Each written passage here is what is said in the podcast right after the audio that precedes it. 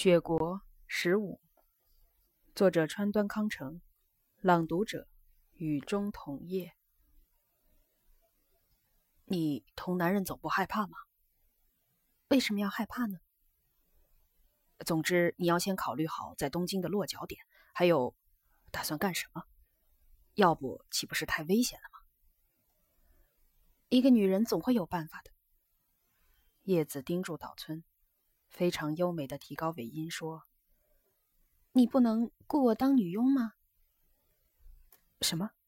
当女佣？”“我并不愿意当女佣。”“前次你在东京干什么呢？”“当护士。”“在医院还是在学校？”“不，只是打算罢了。”岛村又想起叶子在火车上护理师傅儿子时的情景。也许在那真挚的感情中表露了叶子的愿望。他想着想着，抿嘴笑了。那么这次你是想去学护士的喽？我已经不想当护士了。你这样漂泊无着怎么行呢？哎呀，什么漂泊不漂泊的？呵呵，管他呢。叶子反驳似的笑了。这笑声清越的近乎悲戚，听来不像呆痴的样子。然而这声音陡然扣动了岛村的心弦，而后又消失了。有什么可笑的呢？可不是吗？我就只看护过一个人吗？什么？我再也不愿干了。是吗？岛村又一次遭到突然袭击，轻声地说。听说你每天都到荞麦地上坟去。嗯。你以为你一辈子再不会看护别的病人，给别的人上坟了吗？不会了。可是，你舍得离开那座坟到东京去？哦，对不起，请你把我带去吧。橘子说了，你是个可怕的醋瓶子。他不是橘子的未婚夫吗？你是说型男？不对，不对。那你为什么怨恨居子？居姐。叶子好像呼喊站在面前的人似的，目光闪闪的盯着岛村说：“请你好好对待居姐。我什么也不能为她效劳呀。”泪水从叶子的眼角簌簌的涌了出来。他抓起一只落在铺席上的小飞蛾，一边抽泣着，一边说：“菊姐说，我快要发疯了。”他说罢，忽然走出了房间。岛村感到一股凉意袭上心头。叶子像要扔掉那只被捏死的飞蛾似的，打开了窗户。只见醉醺醺的居子正欠起身子同客人猜拳。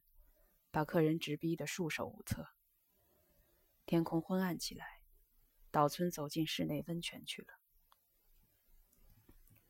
叶子也带着客栈的小孩子走进了旁边的女浴池。叶子让孩子脱衣洗澡，话语特别亲切，像带着几分稚气的母亲说的，嗓音悦耳动听。然后他又用这种嗓音唱起歌来。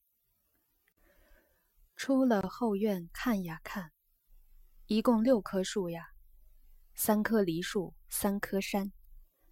乌鸦在下面迎巢，麻雀在上面做窝。林中的蟋蟀周啾鸣叫。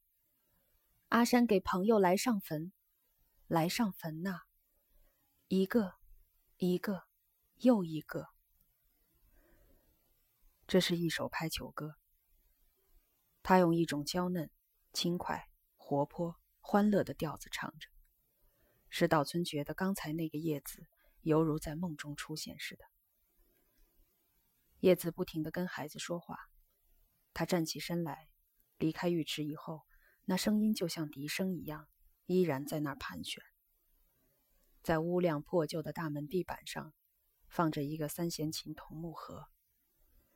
这时夜阑人静。不由得拨动了岛村的心弦。他正念着秦河所属的那个艺妓的名字。橘子从响起洗餐具声的那边走了过来。你在看什么了？他在这儿过夜吗？谁？哦，他。你真傻，要知道这个玩意儿是不能带来带去的呀，有时一放就是好几天嘞。他刚一笑，又长吁短叹了几声，然后闭上眼睛，松开衣襟，摇摇晃晃的倒在岛村身上了。哎，送我回去吧。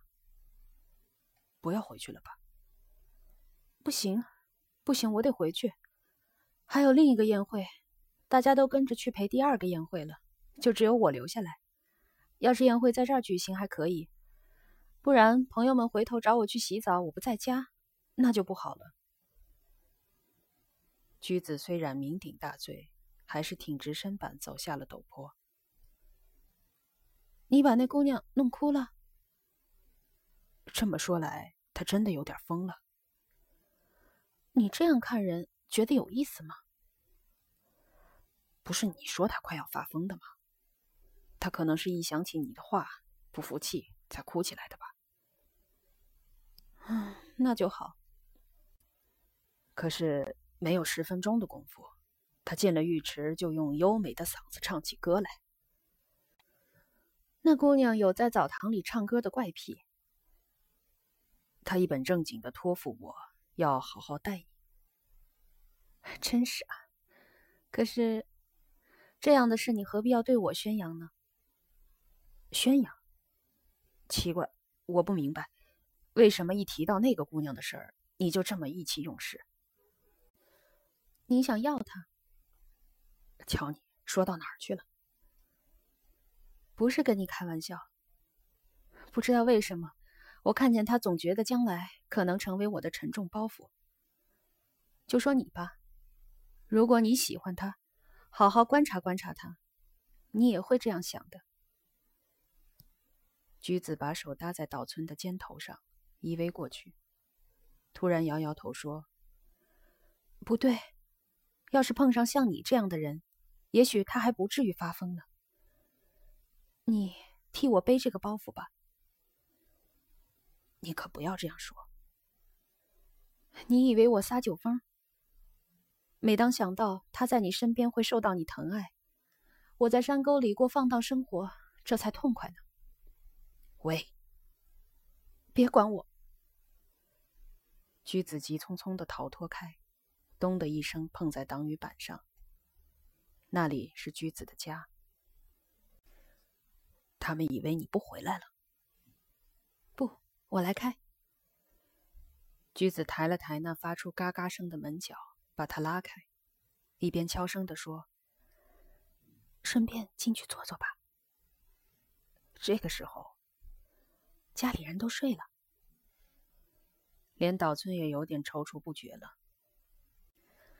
那么，我送你回去？不用了。不行，你不是还没看过我现在的房间吗？一进后门。眼前就看见这家人横七竖八的躺着，他们盖着硬邦邦的褪了色的棉被，就如同这一代人常穿的雪裤的棉花一样。这家夫妻和十七八岁的大姑娘，还有五六个孩子，在昏暗的灯光下，各朝各的方向去睡。这幅图景使人感到，在清贫孤寂的家中，也充满一种刚劲的力量。岛村像是被一股温暖的鼾声推了回来，不由得要退到外面。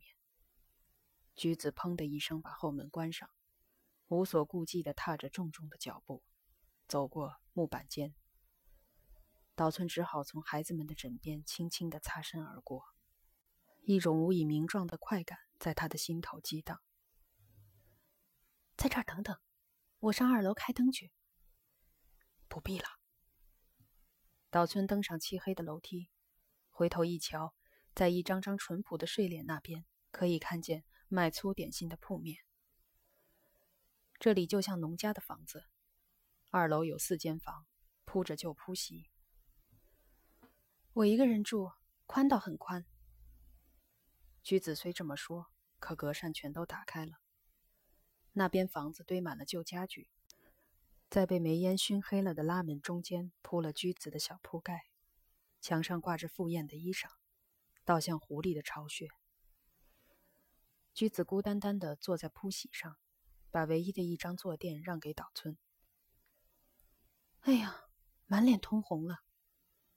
他照了照镜子，真的醉成这个样子了。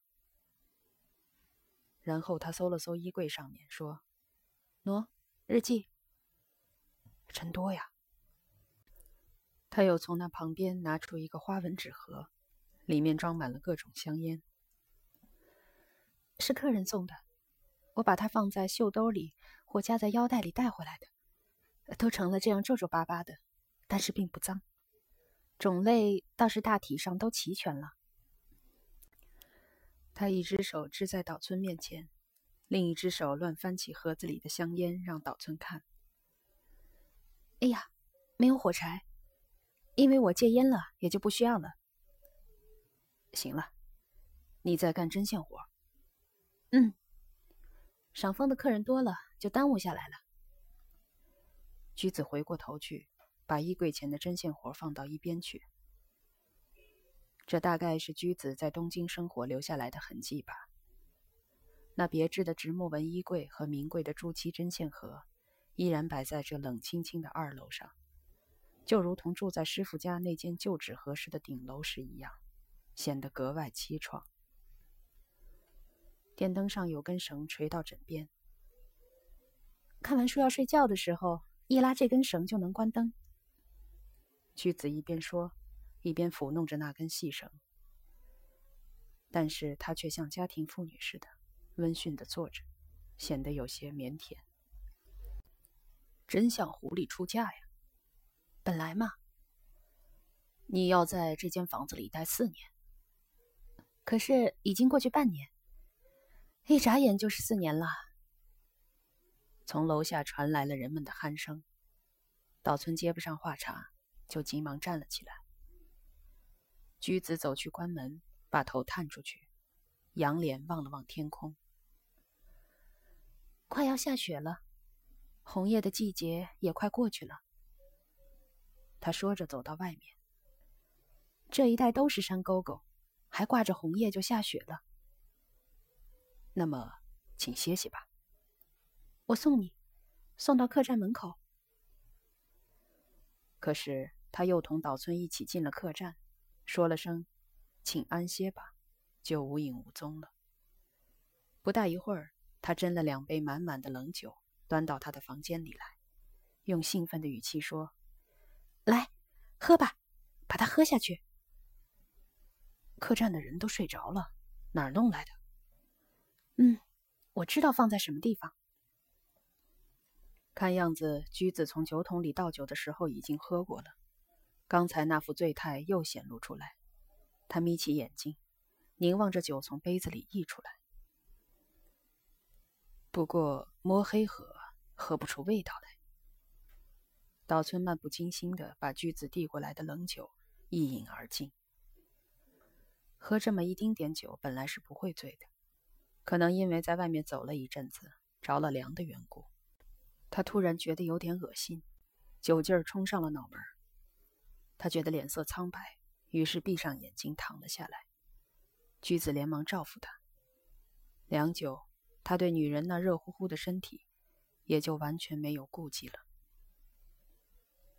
居子羞答答的，他那种动作犹如一个没有生育过的姑娘抱着别人的孩子，抬头望着他的睡相。过了半天，岛村蓦地冒出一句：“你是个好姑娘呀。”为什么？哪一点好呢？是个好姑娘，是吗？你这个人真讨厌！都在说什么呀？清醒点嘛！菊子把脸转了过去，一边摇着岛村，一边像是驳斥他似的，断断续续说了几句，就沉静下来，缄口不言了。过了片刻，他一个人抿嘴笑了。太不好了，我心里难受。你还是回去吧，我已经没什么新衣服可穿了。每次到你这儿来，总想换一件赴宴服，全部衣服都穿过了，身上这件还是朋友的呢。我这个人真坏，是吗？岛村无言以对。